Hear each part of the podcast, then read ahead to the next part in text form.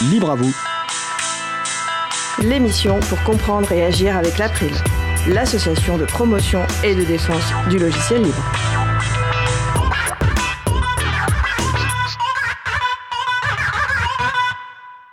Bonjour à toutes, bonjour à tous. Numérique et transition écologique. C'est le sujet principal de l'émission du jour avec Agnès Crépet et Tristan Nito. Avec également au programme une nouvelle humeur de G, les fracturés du numérique. Et Isa fera un point avec Guillaume Gasnier sur l'édition 2022 du Capital du Libre qui a lieu ce week-end les 19 et 20 novembre à Toulouse. Soyez les bienvenus pour cette nouvelle édition de Libre à vous, l'émission qui vous raconte les libertés informatiques. Proposée par l'April, l'association de promotion et de défense du logiciel libre. Je suis Étienne Gonu, chargé de mission Affaires publiques pour l'April. Le site web de l'émission est libreavou.org. Vous pouvez y trouver une page consacrée à l'émission du jour avec tous les liens et références utiles et également les moyens de nous contacter. N'hésitez pas à nous faire des retours ou nous poser toutes questions. Nous sommes mardi 15 novembre, nous diffusons en direct, mais vous écoutez peut-être une rediffusion ou un podcast. Ravi de vous retrouver d'ailleurs sur les ondes après deux semaines d'absence du fait d'un jour férié, puis de notre présence au salon Open Source Experience la semaine dernière. À la réalisation de l'émission, Fred, assisté de Thierry, qui continue sa formation régie. Salut Fred, salut Thierry. Salut à vous, belle émission. Nous vous souhaitons une excellente écoute. Cause commune, la voix des possibles, 93.1 FM et en DAB+, en Ile-de-France. Partout dans le monde sur causecommune.fm et sur l'appli Cause Commune. Pour participer à notre conversation, 09 72 51 55 46 et aussi sur causecommune.fm, bouton de chat, salon libre à vous. Nous allons commencer par une nouvelle humeur de G que nous sommes ravis de retrouver avec nous en studio. Salut G. Salut Étienne et salut à toi public de Libre à vous. Aujourd'hui, je vais commencer par te raconter une anecdote palpitante. Il y a quelques jours, c'était la fin du mois d'octobre, et donc la date limite pour faire ma déclaration URSAF trimestrielle d'auto-entrepreneur. Ouais, je sais, je sais, palpitant et URSAF dans la même phrase, euh, tu sens venir l'embrouille. Non, c'est vrai que j'ai un poil exagéré. Parce qu'en fait, il n'y avait rien de palpitant dans cette expérience. J'ai renseigné les quelques 1003 euros que j'avais gagnés ce trimestre, j'ai validé le calcul des cotisations et j'ai payé. Ouais, 1003 euros sur 3 mois, je sais. Quel requin de la finance. Prenez garde, Bernard Arnault et autres Xavier Niel, j'arrive. Je plaisante, hein, bien sûr, j'essaie de ne pas laisser tant de succès me monter à la tête. Pour en revenir au sujet, il n'y avait, je le répète, rien de franchement renversant dans cette déclaration URSAF. Ça m'a pris 10 minutes à tout casser, puis j'ai quitté le site et j'ai repris le cours de ma vie. Parce que je fais partie de cette catégorie de gens pour qui la numérisation des services publics et des démarches administratives est une bénédiction.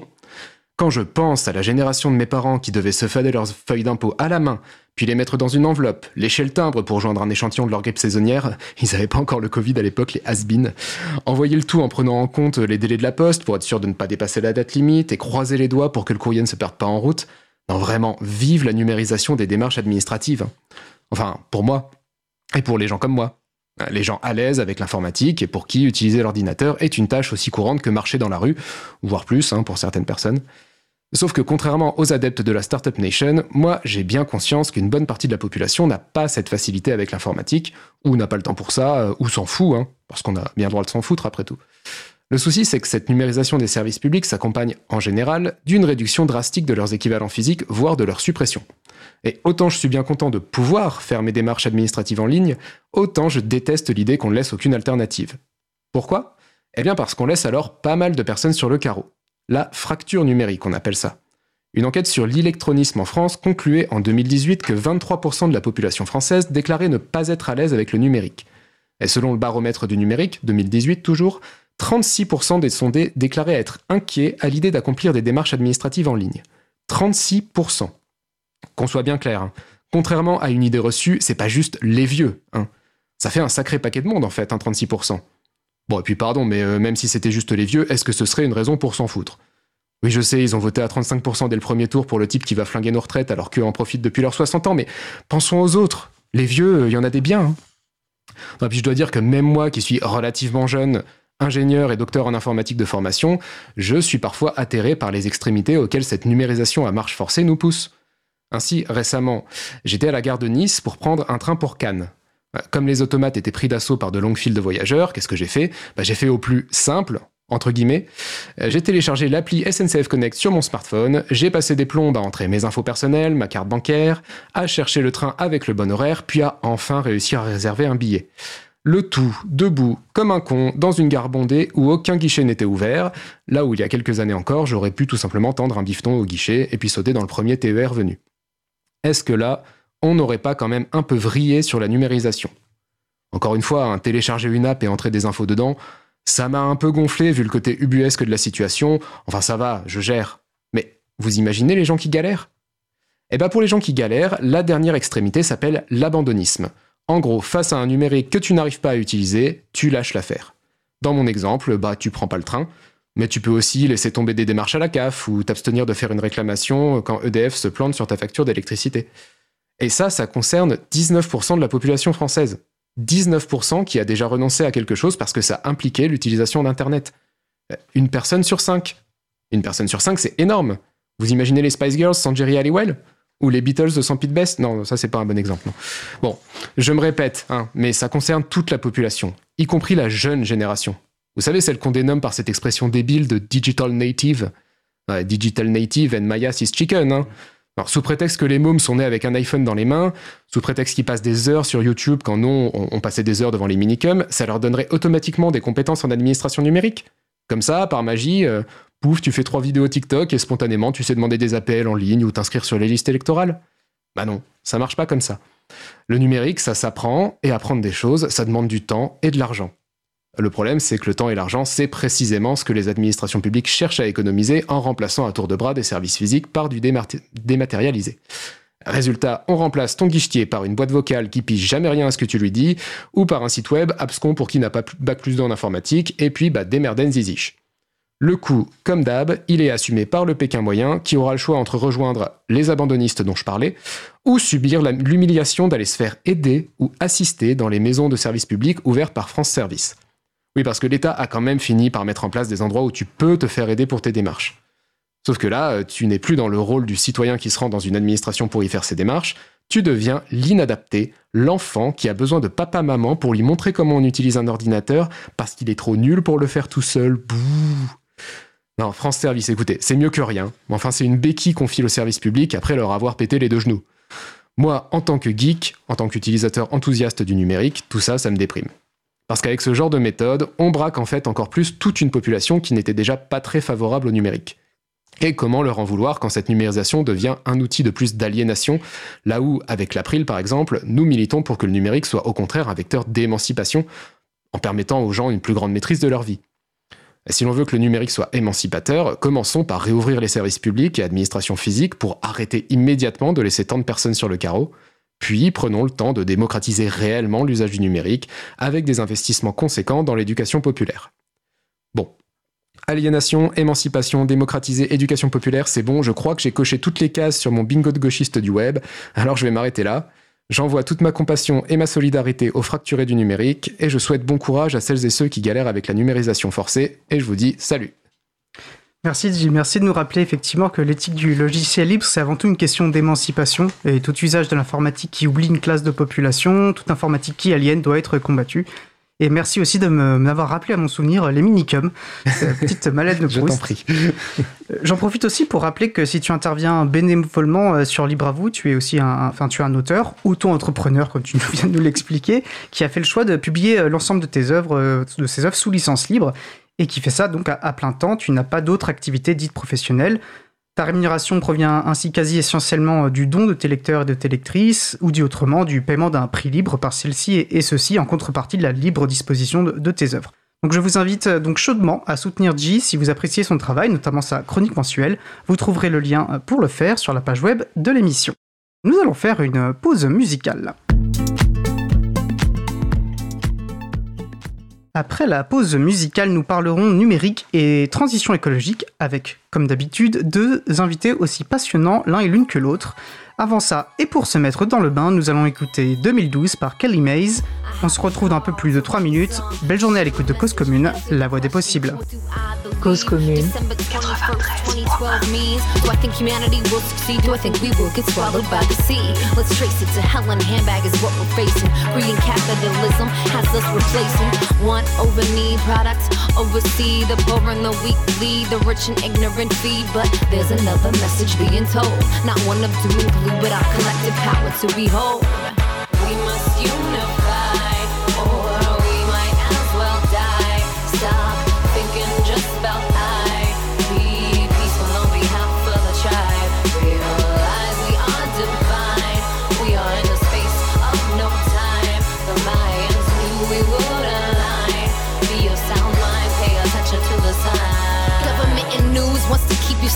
food and spending loot. Instead, use your heart. It'll community, you know it's all fake. Babylon don't want unity. Want your mind an earthquake? Don't want us to co-create. I've been gathering the girls and owls. We run deep. White buffalo calf, women leading love. Armies, red road below feet. We are rainbow warriors, replacing the warriors. Write a whole new story of hope, peace in our heart. Be our own particle accelerator and press start. I heard this from a Mohawk, Hopi, Navajo, and Aztec. Indigenous prophecy. Many say we're heading for Atlantis.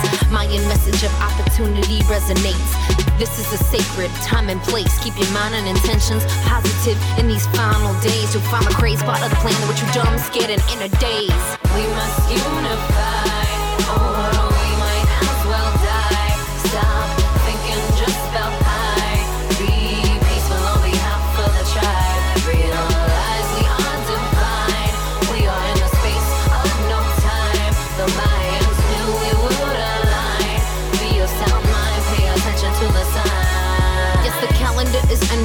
means a shift in consciousness that is depending on our internal and collective ascending into unity that is unending. We may lose power in the final hour. What message are you sending? If you don't dig transcendence, then try these Ten Commandments. One, be grateful and fun. Love all like never before. Two, forgive all in yourself. Focus, set, let's go. Three, let be, let live. Honor, exchange, accept, give.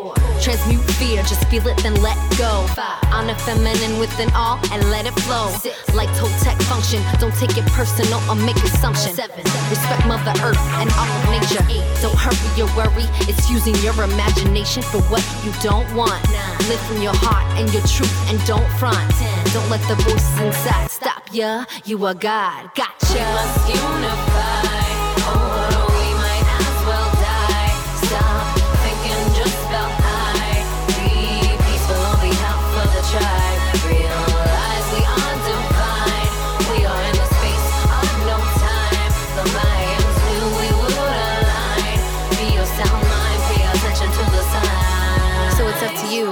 Tremendous opportunity to shift from the love of power to the power of love.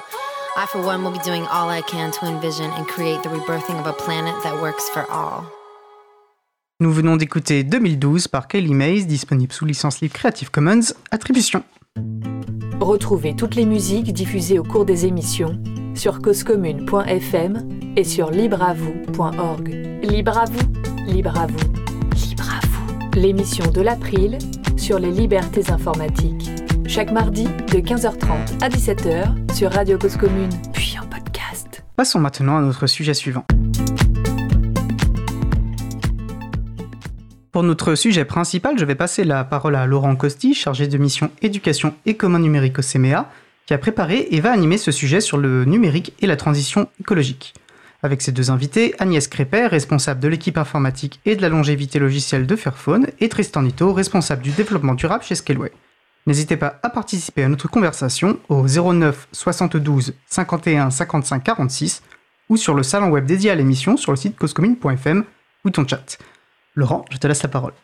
Merci Étienne pour cette introduction. Alors effectivement, euh, j'avais intitulé euh, ce, sujet long numérique et transition écologique, y a-t-il un hic? Alors évidemment, il y a un hic dans écologique, mais euh, vous aurez noté que ça s'écrit peut-être pas pareil.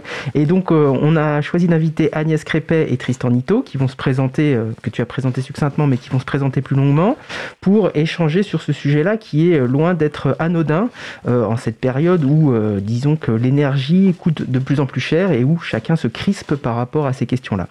Donc euh, je vais passer la parole à Agnès Crépet qui va pouvoir se présenter. Donc elle est responsable de l'équipe informatique et de la longévité logicielle de Fairphone. Il va falloir qu'elle nous explique un peu ce que c'est Fairphone puisque tout le monde ne connaît pas. Et puis euh, on passera la parole ensuite à Tristan. Agnès, tu nous entends? Oui.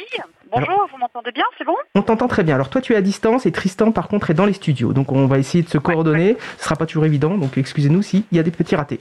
Agnès. Euh, donc oui, merci pour l'invitation. Donc moi je m'appelle Agnès, euh, je travaille chez Fairphone depuis 4 ans et demi. Fairphone, c'est une entreprise néerlandaise qui fait un téléphone euh, responsable, éthique, euh, dont les principales caractéristiques sont le fait qu'on respecte les personnes qui fabriquent le téléphone, donc euh, aussi bien les mineurs, au sens des gens qui bossent dans les mines, jusqu'à celles et ceux qui assemblent le téléphone. Et euh, on fait aussi des téléphones qui durent, hein, ce qui n'est pas forcément la norme aujourd'hui actuellement, d'avoir des téléphones qui durent. Donc nous, on veut faire en sorte que ces téléphones aient une longue vie, un peu comme nos machines à laver. Euh, ou ce genre d'appareil. Voilà. Et moi, chez Fairphone, je suis responsable de la longévité logicielle. Donc, on lutte contre l'obsolescence logicielle des téléphones dans mon équipe. Et je m'occupe aussi de l'IT, donc des choses autour de l'informatique, mais beaucoup moins exotiques. Voilà. D'accord. Alors, euh, peut-être que pour les, les, et les poditeuses, ce serait intéressant d'expliquer pourquoi il faut faire durer du matériel, puisque euh, souvent on a tendance à penser que euh, finalement il faudrait remplacer très vite son appareil pour, parce que le nouvel appareil est mieux conçu et qu'il consommerait moins. Oui, bon, en fait, les études, ce qu'on appelle les études d'analyse du cycle de vie, montrent toutes et c'est pas vrai que pour les Fairphone, c'est vrai pour n'importe quel téléphone, montrent toutes que le principal coût environnemental est lié à la production des appareils. Donc en gros, on est entre 75 et 80% du coût environnemental, coût CO2, ressources abiotiques, écotoxicité, euh, human toxicity, enfin voilà. Sur plein d'aspects, euh, c'est beaucoup plus coûteux la production des téléphones. Donc la clé, c'est de moins en produire. Mais pour moins en produire, comment on fait pour moins produire de téléphone Il bah, faut qu'ils durent en fait. Il faut que ceux qui existent durent en fait. Pour ceux qui sont euh, faire en sorte que les personnes puissent garder leur téléphone 7 ou 8 ans, alors que la norme actuellement dans les téléphones Android c'est plutôt, c'est plutôt 2 ou 3 ans. Et l'étude qu'on a menée, nous, en interne chez Fairphone, quand on a fait notre analyse de cycle de vie, c'est que euh, quand on porte à 7 ans la longévité de nos téléphones, on réduit de 44% l'empreinte carbone par rapport à, la moyenne des 2 à 3 ans que je viens de citer. Donc euh, voilà, donc euh, il y, y a une vraie preuve par le chiffre qu'il est important de faire des téléphones qui durent. Oui, donc euh, donc c'est vraiment une idée reçue. Hein. Alors je ne sais pas si ça va bien au-delà des téléphones, mais j'aurais tendance à penser que oui, que finalement c'est la fabrication qui consomme le plus d'énergie, qui a le plus d'impact euh, environnemental. Alors tu as utilisé plein de termes tout à l'heure. Je te laisse un tout petit peu de temps pour les relister et, nous les expliquer après que Tristan aura parlé, si tu veux bien. Merci à toi. Tristan? Oui. Bonjour. Bonjour Tristan. Bonjour à tous et toutes. Est-ce que tu peux te présenter, dire ce que tu fais professionnellement et même personnellement, hein, en lien avec le logiciel libre éventuellement? Et ce que tu as fait peut-être par le passé aussi, puisque on te connaît aussi pour, pour d'autres activités précédemment à Scaleway?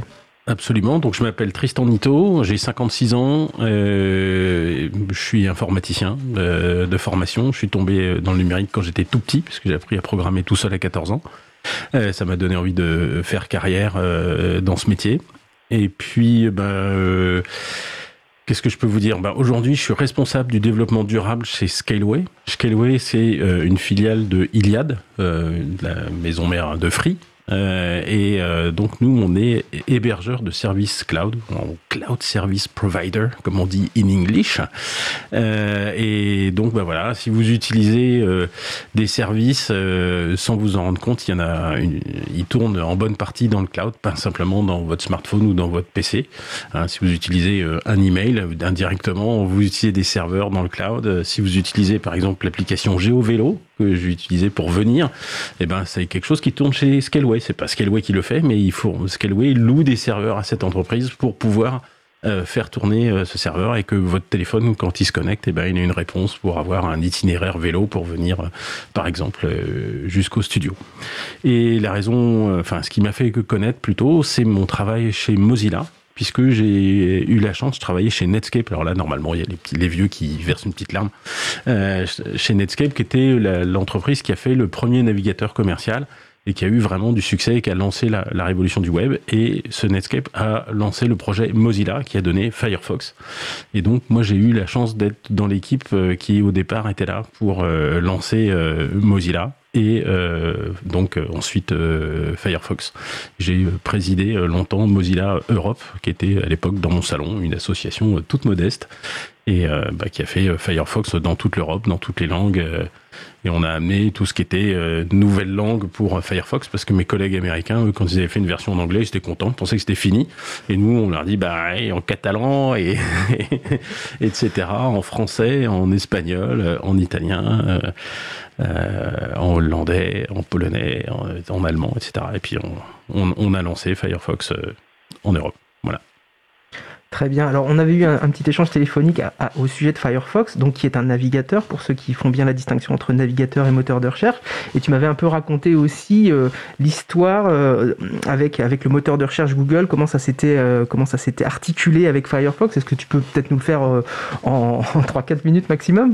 Ben, un, un, navigateur web, c'est ce qui affiche les pages web dans ton dans ton terminal, ton smartphone ou ton ordinateur. Et un moteur de recherche, c'est la partie qui te dit, euh, quand tu tapes un mot-clé, qui va euh, euh, te dire sur quelle page web tu peux trouver l'information, pour faire, pour faire très simple. Donc, si, tu fais un parallèle avec la, télévision, le, le navigateur, c'est ce qui affiche les pages web. Et là, je vais faire attention, ça va être une référence de vieux. alors que le moteur de recherche, c'est un peu le guide télévisé, c'est un peu le télé 7 jours. ouais, ça n'existe plus, télé 7 jours. On sait pas, moi, tu sais, moi, je regarde plus la télé. si, si. Ah, Frédéric nous, nous, précise qu'a priori, ça existe encore. Ça existe encore, visiblement, il est toujours abonné. Hein. Enfin, il a l'air surexcité par cette perspective. C'est très, très bien. Donc, lisez, hein, c'est Fred qui nous dit, lisez télé 7 jours. Enfin, si vous avez, moi, j'ai plus de télé. Donc, bon, le problème se pose pas. Mais bon, voilà, c'est, ça vous donne des informations. Et évidemment, quand euh, euh, vous fournissez un navigateur, euh, l'internaute, il sait pas forcément où il veut aller. Il a besoin d'un moteur de recherche pour s'orienter. Et nous, on s'est dit, bah tiens, on va en mettre un qui est bon, parce qu'en plus, les gens ne font pas bien la différence entre le navigateur et le moteur de recherche, parce que le navigateur affiche le moteur de recherche, donc tu as un peu l'impression que c'est un peu le même gloubi boulga. Et donc c'est, bah non, même si techniquement ce sont deux choses très différentes, dans l'esprit d'utilisateur, c'est pas forcément différent. Et donc, on, a, on avait pris ce qui, à l'époque, était le meilleur euh, moteur de recherche, et peut-être est toujours le cas. Euh, et on avait fait un deal avec Google en disant, enfin, d'ailleurs, on n'avait même pas fait de deal, on avait mis Google comme page d'accueil par défaut. Et euh, Google a dit, mais ça nous apporte beaucoup de visites, cette chose-là, et c'est vachement pratique, c'est vachement bien. Et à ce moment-là, Google a proposé à Mozilla de faire un chèque tous les trimestres pour que ça reste comme ça. Et c'est toujours le cas aujourd'hui. Merci. C'est important de préciser. Merci Fred. On précisera juste parce que je crois que ça n'a pas été fait que euh, Firefox est un logiciel libre. Ah, c'est essentiel de le rappeler, effectivement. C'est essentiel de le rappeler, je pense. Merci, euh, merci Étienne pour cette précision, effectivement, euh, qui pour nous coule de source, mais qu'il est toujours bon de rappeler. Et ce qu'il y avait de sympa à l'époque, c'était à peu presque la première fois qu'on avait un logiciel libre qui s'adressait vraiment au très très grand public, qui était super facile à utiliser, avant, enfin, ça a un petit peu aidé le libre à sortir de, de son image de geek et à, se rendre au, point d'ailleurs qu'on qu'on oublie de dire que c'est un logiciel libre, mais euh, c'était et c'est toujours un logiciel libre et il est fait pour être super convivial. C'était un peu une révolution euh, à l'époque. Euh, enfin, même pour nous développeurs de Mozilla, c'était ah bon, faut vraiment euh, leur dire qu'il faut l'installer sous Windows? Bah oui, mais tu vois, les gens ils sont sous Windows, donc il faut d'abord parler de Windows avant de parler de Linux. C'était pas pas évident. Oui, ça a quand même été un bel étendard pour le libre, effectivement, pour promouvoir le libre euh, à, l'époque. Et, il vient de fêter ses 18 ans, donc ça ne nous rajeunit pas cette affaire. effectivement, merci. Alors je vais revenir vers, euh, vers Agnès. Euh, alors je ne sais pas si elle a refait la liste de tous les mots difficiles qu'elle avait utilisés tout à l'heure, mais je veux bien que tu les, si possible, que tu nous les expliques et tout ce que ça sous-tend derrière. Euh, j'ai pas eu le temps de les noter, j'en suis désolé, mais il y avait plein de termes intéressants qui parlaient d'humain, qui parlaient de voilà, qui parlaient de, ressources abiotiques, par exemple. Voilà, par exemple. Ça tout à l'heure. Oui, j'ai entendu ça aussi, voilà.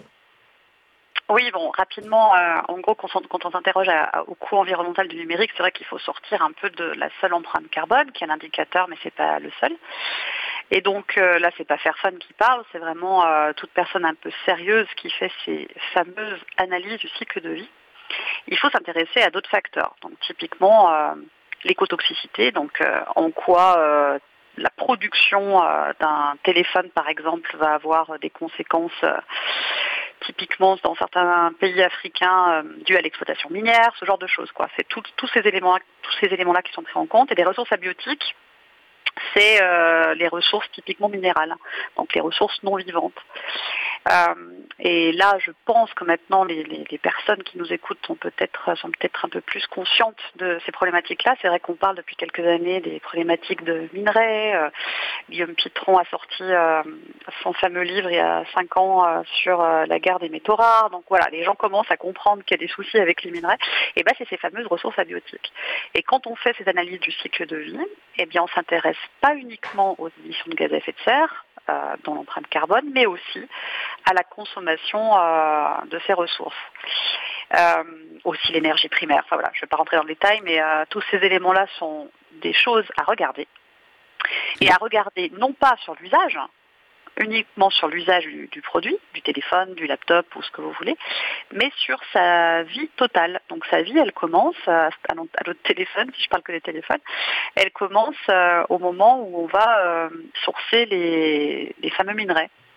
Et elle termine, la vie du téléphone, elle termine euh, sur euh, l'étape où on va essayer de recycler le téléphone, par exemple. On va essayer de le, démanteler pour pouvoir réutiliser certaines parties dans le meilleur des cas.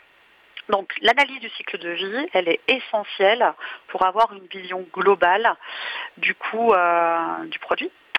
Et pourquoi je dis de pas uniquement s'orienter sur l'usage? Bah, Parce qu'on est un peu baigné aujourd'hui par des discours euh, très marketing qui nous poussent à utiliser euh, de l'électrique à tout va, je suis anti-électrique, mais euh, en disant bah ouais, c'est quand même vachement mieux d'avoir une voiture électrique par exemple. Hein.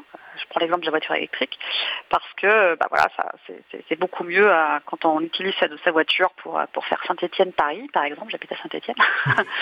on aura le coût environnemental du trajet qui sera évidemment euh, moins important que si on utilisait du gasoil, certes. Mais si on regarde l'intégralité de la vie de cette voiture, le coût environnemental de la production d'une voiture électrique est assez élevé beaucoup plus qu'une voiture thermique par exemple. Parce que euh, si je parle des grosses voitures euh, avec des, grosses batteries qui consomment beaucoup de lithium, beaucoup de cobalt, etc., bah, le coût d'extraction des minerais que je viens de citer euh, est, assez, euh, est assez important. Donc voilà, j'ai été un petit peu long, mais c'est pour essayer d'expliquer ce terme un peu obscur que j'ai précité dans mon, dans mon introduction. Euh, très important de faire l'analyse du cycle de vie, de mesurer ces différents facteurs, ressources abiotiques, gaz à effet de serre, écotoxicité, human toxicité, etc. Human toxicité, c'est l'impact sur les hommes et les femmes, quoi. L'impact des problèmes environnementaux et euh, très important aussi de ne pas, se focaliser uniquement sur l'usage, mais de s'intéresser à euh, toute l'étape du cycle de vie de notre projet, de notre produit. Mais j'imagine, alors il y a deux, choses peut-être. Euh, alors de fait, euh, quand euh, on, met des, des, offres pour racheter plus facilement une nouvelle voiture électrique, finalement c'est juste pour pousser le commerce, mais on, ne se soucie pas finalement de la question environnementale. C'est une vraie question que je pose, hein, puisque ça, a l'air en tout cas similaire à la problématique des téléphones et de la durée de vie des, des téléphones. ça c'est peut-être ma première question. Et puis j'ai oublié ma deuxième question, donc elle reviendra tout à l'heure, c'est pas grave. ouais, bah alors sur l'histoire du rachat, ça s'applique aussi au téléphone, hein, by the way. En gros, quand tu, quand on te pousse à euh, changer ton téléphone parce qu'il peut, il peut avoir une deuxième vie euh, pour finir en téléphone reconditionné, etc. Euh, bon, en fait, il n'y a, pas une seule réponse, mais une des réponses et potentiellement oui, c'est toujours mieux de pouvoir utiliser son, quand même son, ce fameux produit, hein, puis tu allonger un peu son cycle de vie. Mais il y a une problématique aussi dans, cette, euh, dans ce focus qui est euh, justement uniquement sur le recyclage ou le reconditionnement, on va dire c'est que ne euh, faut pas que ça devienne une excuse pour une surconsommation en fait des produits, que ce soit la voiture ou le téléphone ou le laptop. Donc typiquement, quand on me dit ou quand j'entends, récemment j'ai entendu une conférence où il y avait des gens qui, euh, qui disait, euh, des, speakers sur scène, hein, qui disaient oui, bon, les gars, on s'en fout un peu, vous pouvez acheter un téléphone chaque année, vous le remettez sur back market et on n'en parle plus. Bah non, hein. non, non. c'est pas comme ça que ça marche, quoi. Il peut aller sur back market et peut-être qu'il sera racheté, mais là, là n'est pas le problème. Il faut arriver toutes et tous à garder plus longtemps nos produits.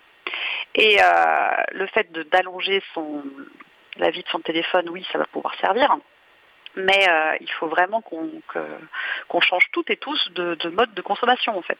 L'idée elle est là.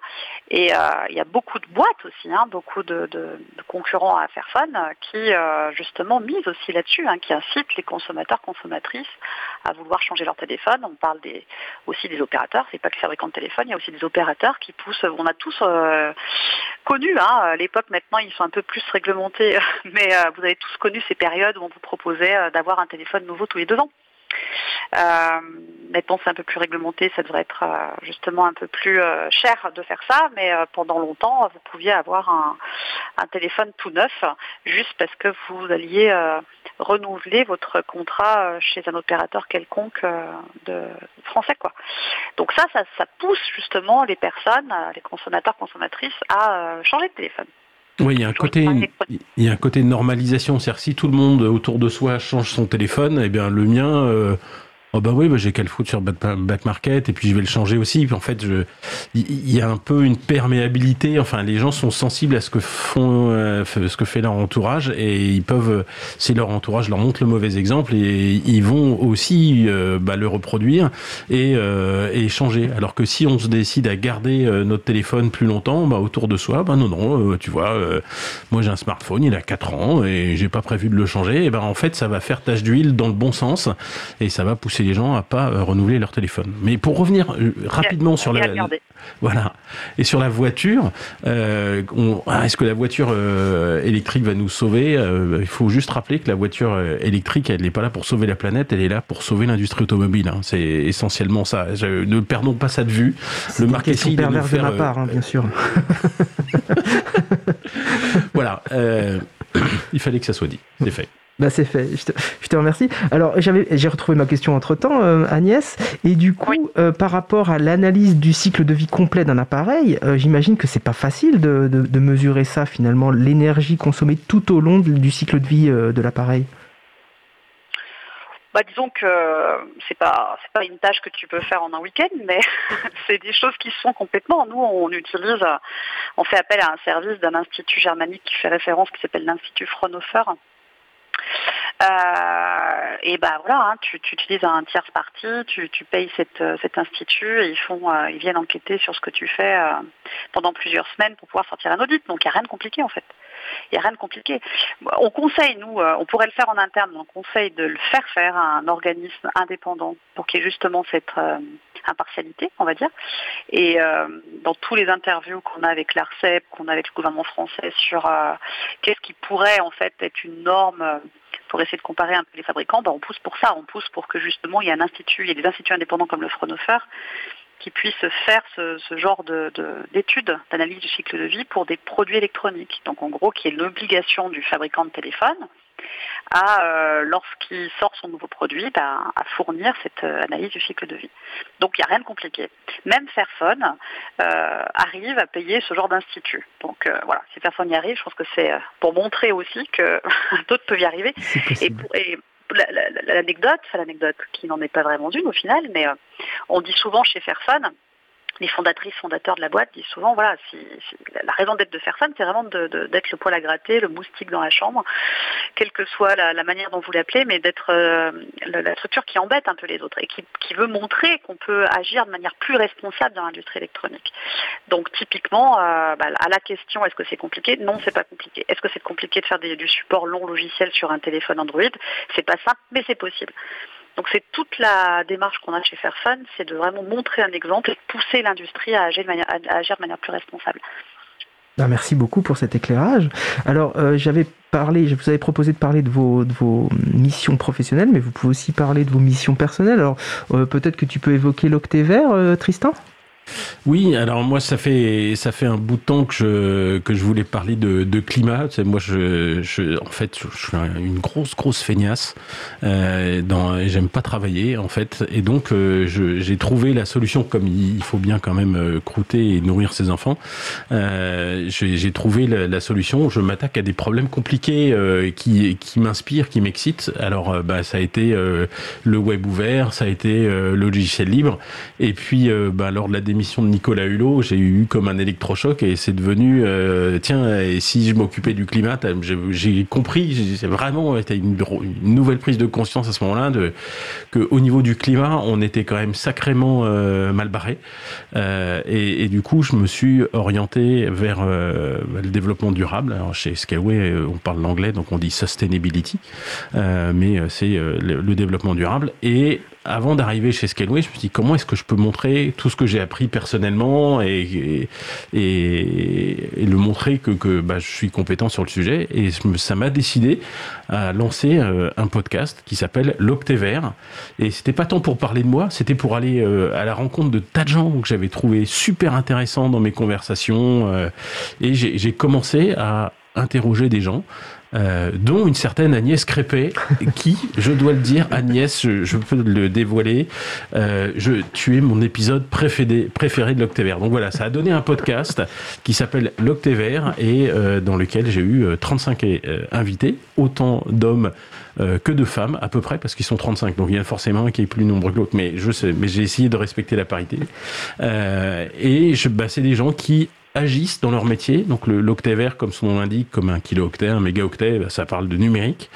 Vert, ben, de climat et de, de, changement climatique. Et puis de bonne humeur aussi, parce que comme le sujet peut être plombant, moi j'avais envie qu'on ait des moments euh, légers, quoi. Euh, et finalement, on rigole, on rigole bien en discutant de, de choses graves euh, avec avec ces 35 invités. J'en ai fait deux saisons. Là, comme je suis commencé un nouveau job, j'ai un peu la tête sous l'eau.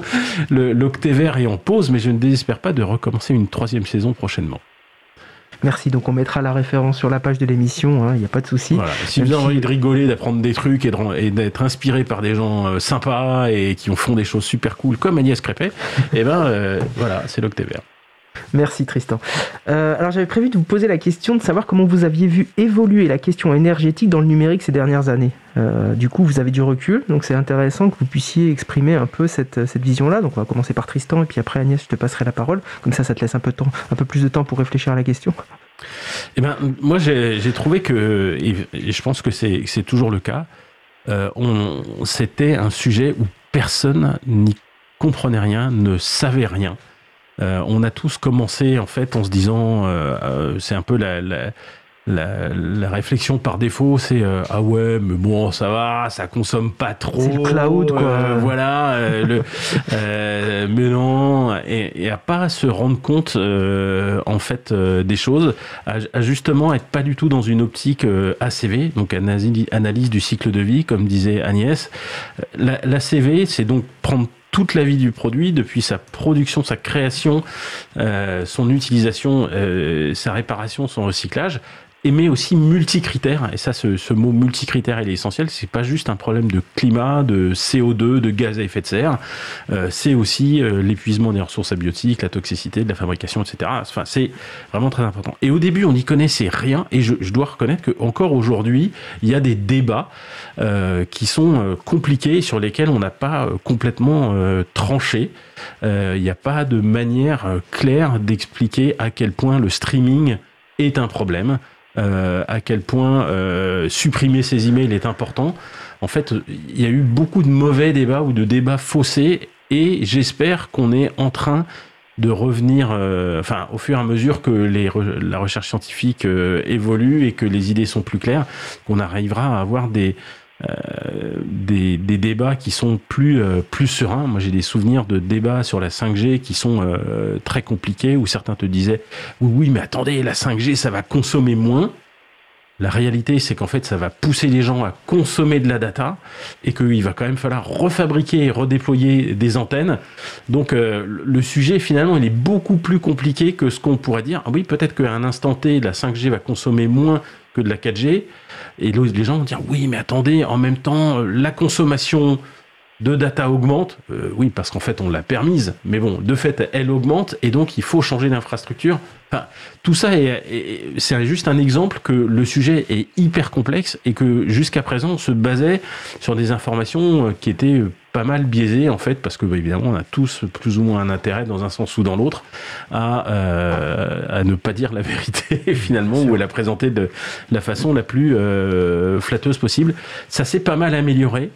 Euh, et on se rend compte, comme le disait Agnès tout à l'heure, que le principal problème, c'est le coût dans tous les sens du terme, euh, euh, carbone, mais pas seulement, de la fabrication des terminaux.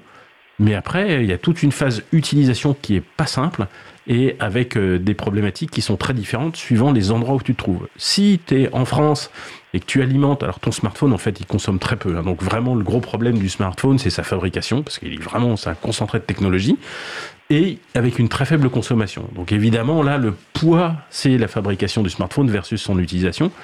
Dans un data center euh, c'est euh, pas la même chose. Mais si ce data center tu le mets en France et que tu l'alimentes avec de l'électricité nucléaire et euh, des barrages hydroélectriques, ton électricité elle est peu carbonée. C'est-à-dire qu'elle émet peu de gaz à effet de serre au moment où tu la produis. Hein, pour donner un exemple euh, aux gens, si ma mémoire est bonne, et elle ne l'est pas forcément, mais un, un kilowattheure d'électricité nucléaire, c'est en gros 6 grammes de CO2 émis. C'est très très peu. Si tu fabriques le même kilowattheure, euh, mais tu le fais en Pologne, donc euh, à base euh, d'une usine, enfin d'une centrale qui marche au charbon, qui est donc un vrai cauchemar, et là tu brûles en fait du carbone et ça s'en va dans l'atmosphère, et là tu es plutôt dans les 700 grammes, tu vois, versus les 6 grammes. Donc on est plus de 100, 120 fois plus que euh, euh, en Pologne qu'en France. Donc Mais, mais comment t'intègres après dans tous ces calculs-là les accidents potentiels comme Fukushima ou, ou ce qui avait Ah non mais alors c'est sûr que le, Non, nucléaire coup- n'a pas que des avantages, mais, Non, non, mais- c'est pas des problèmes de réchauffement climatique. Tu vois, c'est-à-dire tu fais Mais c'est pas Fukushima. intégré dans la, dans, finalement dans la durée de vie des produits, enfin dans le, dans le calcul d'émissions de CO2, ça, ça- ça- c'est- autre chose. C'est complètement autre chose. c'est- du risque. C'est du risque. C'est du risque. Ça n'est pas euh, du gaz à, euh, à effet de serre. Je je suis pas, enfin je suis pas en train de faire un chèque en blanc pour le nucléaire, hein, mais euh, en tout cas su- sur les émissions de CO2, ça fait partie euh, de la solution avec d'énormes défauts euh, derrière. Et, et c'est pour ça que ces débats ils sont super compliqués à avoir. Euh, c'est qu'il y a, il y a des tas de gens qui ont très peur du nucléaire. C'est de la peur, c'est de l'émotion, tu vois. Il y a des gens qui ont structuré leur pensée autour du le nucléaire c'est mal. Enfin, je pense en particulier aux écolos, tu vois, euh, les Greenpeace et compagnie. C'est des gens. Je suis pas en train d'en dire du mal. hein. Je- factuellement, ce sont des gens qui ont construit leur mouvement contre le nucléaire. Tu vois, ça les a structurés. Et si tout d'un coup on commence à dire le nucléaire fait partie de la solution, c'est des choses qui ne sont pas entendables euh, pour eux et ça, ça, ça ne simplifie pas euh, le débat euh, autour de tout ça. Donc globalement ça s'améliore, mais le débat reste hyper technique, hyper, euh, hyper compliqué et effectivement avec des problématiques politiques autour. Avant, la pause, je, laisse la, parole à Agnès sur la même question. Et puis du coup, j'en rajoute une, deuxième. Est-ce que la gratuité qu'a offert les GAFAM n'est pas venue justement euh, rajouter une couche de complexité dans, les débats? Peut-être que tu peux, aussi répondre à ça, Agnès, euh, par rapport à ce que tu espérais répondre.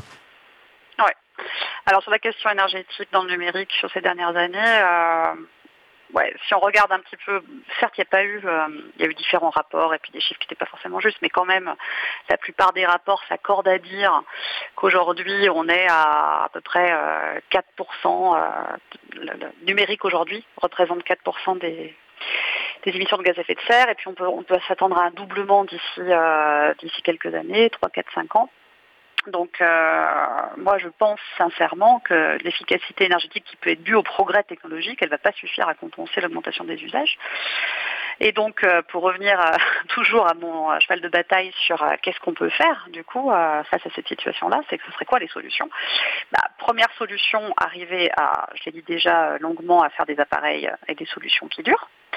Euh, arriver à réduire euh, la quantité de toutes les ressources euh, numériques euh, qu'on peut utiliser, donc que ce soit nous individuellement, mais aussi, au sein des organisations. hein. On a la Loirine, on pourra reparler, qui est, qui est passée en novembre 2021 pour essayer, pour inciter justement au moins euh, les, infrastructures publiques, euh, pardon, de, de favoriser euh, l'usage des produits numériques sur le long terme éventuellement du reconditionné, etc. Euh, ça couvre aussi euh, les coûts de conception des services numériques. Euh, en redonnant aussi, moi si je pense aux solutions, il y a aussi le fait de redonner le contrôle aux utilisateurs. Donc là, ça rejoint ta question sur les GAFAM.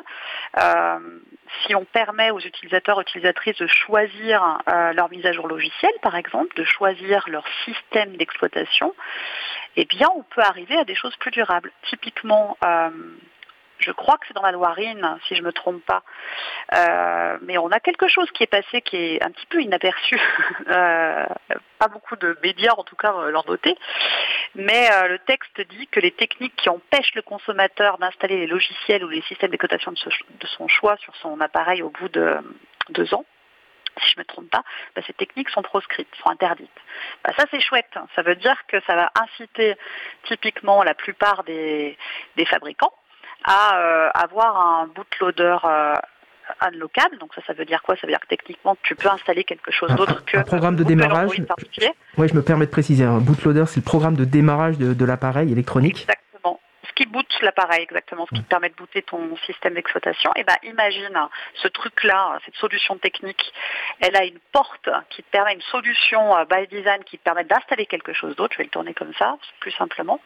Et ben ça veut dire que plutôt que d'avoir un Android certifié, tu vas pouvoir faire tourner un Android euh, alternatif euh, sans trop de tracker Google, où tu pourrais installer Ubuntu Touch ou Postmarket OS ou je ne sais quelle solution basée uniquement sur Linux. Il y a aussi des systèmes qui existent comme ça. Et qui sont souvent plus... un vrai... Pardon, excuse-moi. Non, non, je prie. Et qui sont souvent plus légers, qui effectivement embarquent moins de... Enfin, il y en a qui, constatent quand même une différence de consommation euh, de l'appareil lorsque c'est un système alternatif, alors que, si... alors que quand c'est l'Android natif, qui envoie de la donnée sans cesse, etc., ça consomme beaucoup plus rapidement, le... ça, vide beaucoup plus rapidement la batterie. Oui, effectivement, ça vient des quantités de data aussi, hein, qui, sont échangées, qui sont transitées. Euh, et, à préciser aussi... Hein, oui, oui. Et il faut ajouter, et je ne vais pas le faire, faire faute dans le sac, mais il faut ajouter que si tu es un grand euh, constructeur euh, de smartphones, tu as tout intérêt en fait à ce que ta machine elle tombe en panne ou elle soit moins, moins, moins excitante pour le consommateur au bout de deux ans, parce que comme ça il va en racheter un nouveau. Mhm. Donc maintenir du logiciel longtemps, ça les intéresse pas forcément. Euh, permettre la réutilisation et l'installation de systèmes alternatifs, ça les intéresse pas vraiment. bref, tu vois, il, il faut qu'ils soient contraints parce que sinon ils sont très contents que le, ton smartphone, tu le balances euh, au, bout de deux ans pour en racheter un nouveau. Il hein. faut quand même donc rappeler, le, un smartphone en moyenne en Occident, ça dure 23 mois. Hein. et dans 80% des cas, quand il est balancé, il fonctionne encore. Donc c'est vous dire qu'on marche complètement euh, sur la tête.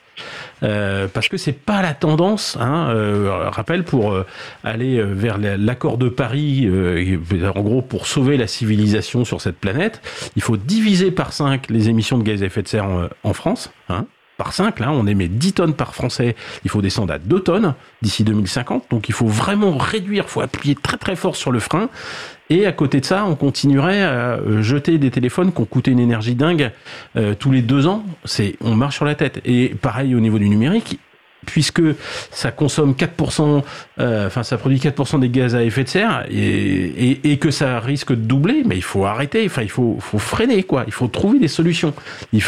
l'urgence elle est là quoi. Euh, il, y a un, rapport euh, que j'ai lu là il y a quelques semaines là du W3E qui disait même des chiffres euh, qui, rejoignent ce que tu dis Tristan. on est aujourd'hui à 16 milliards de téléphones possédés dans le monde et il y en a 5 milliards qui vont devenir de l'e-waste, donc de l'électronique, des déchets électroniques en 2022. Donc là, voilà, ça parle aussi en termes de chiffres. Imaginez c'est, ce qu'on est en train de vous dire, dans cette surconsommation elle devient complètement dingue. Quoi. Donc c'est pour ça que quand j'entends le fait de dire euh, allez les gars, achetez des téléphones euh, nouveaux chaque année, on s'en fout, on est riche.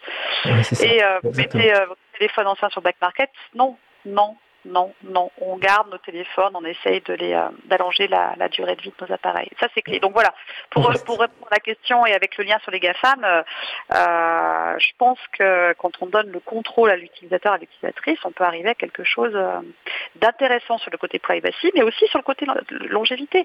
Tous les OS alternatifs ont une durée de vie plus longue. Si je, parle si, je pense à Linear Edge, qui est un des plus gros systèmes alternatifs Android, ça tourne sur plus de 100 devices euh, et, euh, et c'est des mises à jour qui durent sur euh, non pas 2 à 3 ans mais plutôt 5, 6, Ça tombe sur plus de 100 systèmes d'exploitation différents, enfin appareils différents plutôt, pardon, device pour traduire pour les gens qui ne sont pas... Oui, pardon, sur, plusieurs, voilà, et, exactement, et puis ça permet bah, surtout, tu vois, tu as un vieux Samsung qui traîne chez toi, qui a plus de mise à jour logicielle parce que bah, voilà, Samsung a droppé le support, donc tu as, plein d'apps qui vont plus marcher, bah, du coup tu peux unlocker ton ton, téléphone et installer un système alternatif. Voilà. Donc ça c'est quand même vachement intéressant parce que du coup ça allonge. On dit euh, souvent que les systèmes alternatifs c'est super euh, pour le côté privacy, bien sûr, mais c'est aussi bien pour le côté longévité. C'est aussi bien pour le, côté, pour le côté longévité et je suis très contente de voir qu'il y a quand même un arsenal législatif qui commence à se mettre en place pour essayer de bannir du marché des pratiques non responsables. Typiquement le fameux euh, bootloader dont je parlais qui devrait être unlockable quoi on peut le, on peut l'unlocker pour euh, pouvoir installer ce que tu as envie sur ton téléphone. Merci Fred. Alors je pense que comme l'échange est vivant et passionnant, on, va exceptionnellement pas faire de, pause musicale, on, va laisser l'échange continuer, mais c'est intéressant que tu parles de ce bootloader et de cette loi Ring qui est donc euh, R-E-E-N, hein, pour, R-E-E-N, pour ceux qui, qui cherchent. Empreinte- réduction de l'empreinte environnementale du numérique, parce qu'en fait, c'était à la base une proposition de l'April pour les interdire tout, sans- tout bonnement. Et cette, euh, ce délai de deux ans a été ajouté par, par un député euh, de la majorité. C'est, en gros, ça correspond à la délai de conformité légale. Donc, c'est, c'est un ralentissement aussi de, de, de, de la démarche. euh, voilà. Et on, on, on- et on porte cette idée qu'effectivement, euh, un pilier pour euh, une informatique plus durable doit être le, le- le respect des libertés des, des utilisateurs et des utilisatrices qui a tendance, malheureusement, j'ai l'impression, à être perçu comme un frein à la durabilité, parce qu'une forme d'infantilisation de ces personnes, alors que vraiment c'est vecteur au contraire de durabilité, quoi, euh, liberté informatique. Mais je vous laisse du coup euh, poursuivre. Ben, alors moi, moi je vais en- m'enfoncer le clou et on va peut-être parler des, des PC. Hein, euh, Aujourd'hui, avec euh, c'est quoi la future, la nouvelle version de Windows? C'est Windows 11, euh, c'est ça? Je crois qu'on en est là, Euh, oui. Voilà, ouais. euh, ben c'est dramatique parce qu'en fait aujourd'hui, ça- elle n'est compatible qu'avec la moitié du parc. C'est-à-dire que ça exige des fonctionnalités euh, qui sont dans le PC matériellement. euh, et si, si ça y est pas, ça refuse de fonctionner. Ça pourrait, mais ça juste ça refuse.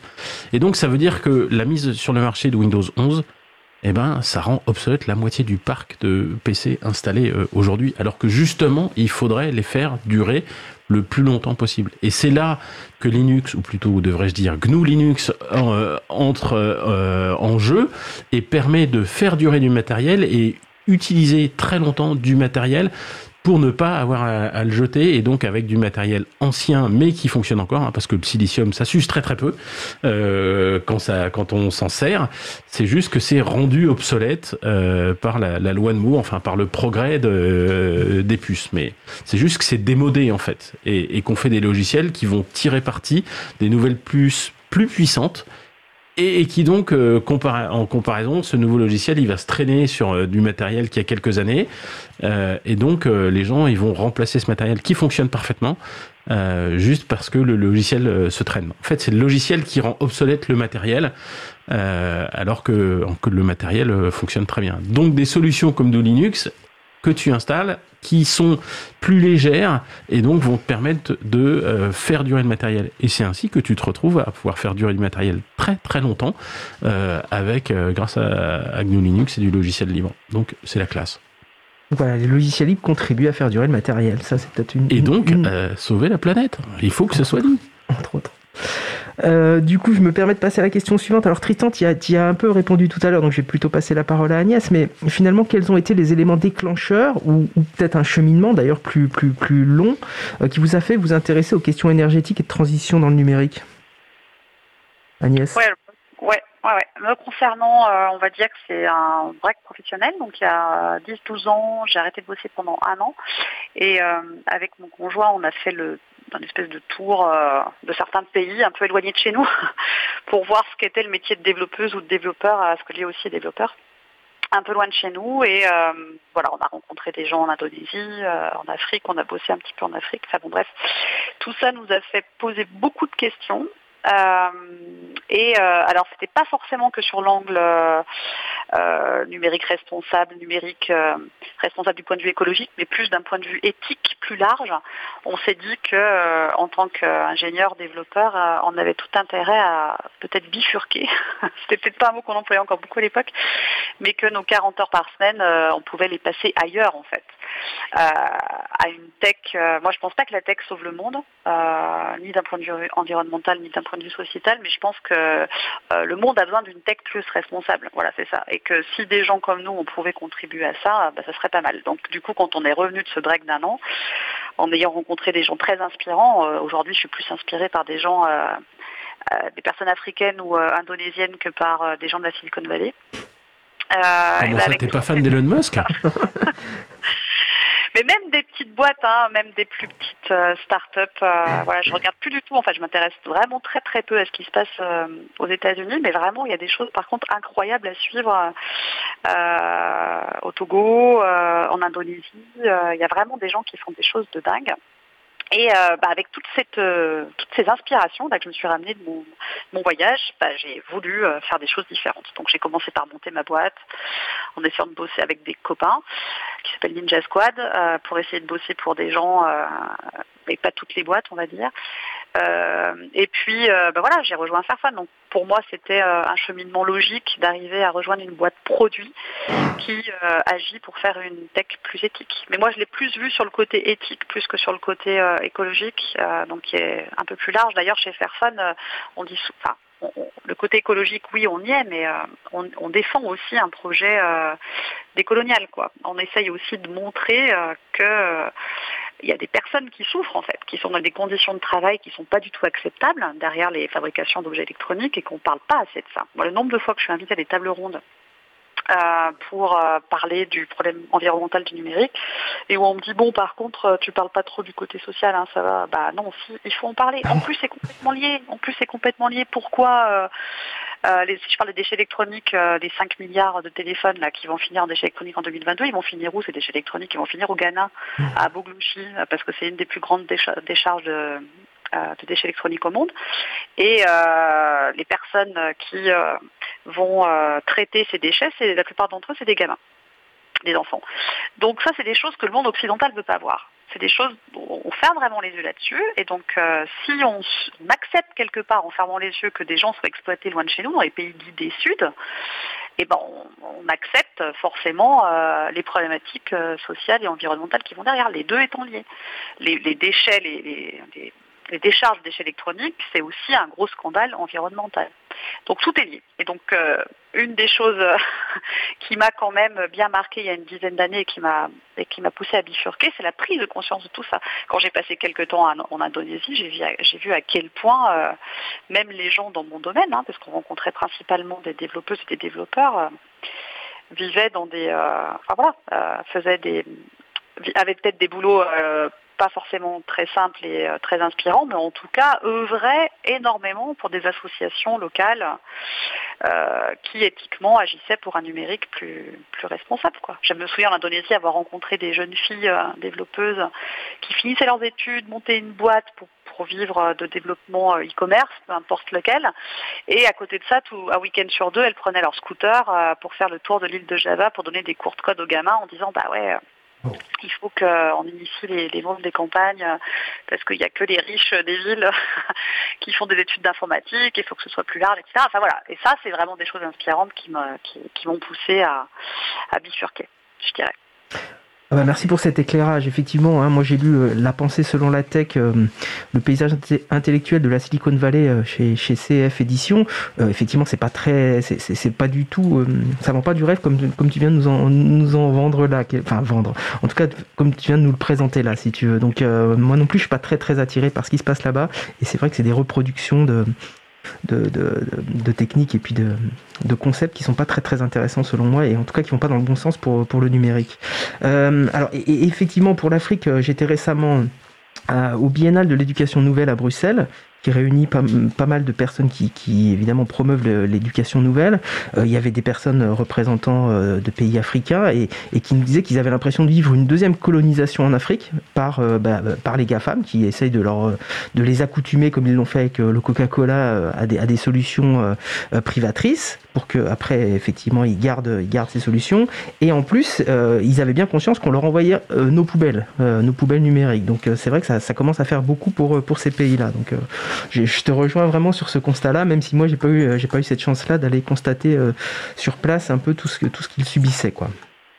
Alors si vous écoutez euh, France Inter, il y a le Code à changer qui est un podcast, parce qu'on est dans un podcast, on pourrait faire la pub pour un autre podcast. Bien sûr, bien sûr. Le Code à changer qui est un podcast, un podcast que j'aime bien et le dernier épisode, le, journaliste a, invité Sénabé Kofi Agbodjinou, qui est une personne euh, qui vit actuellement au Togo, si je ne me trompe pas.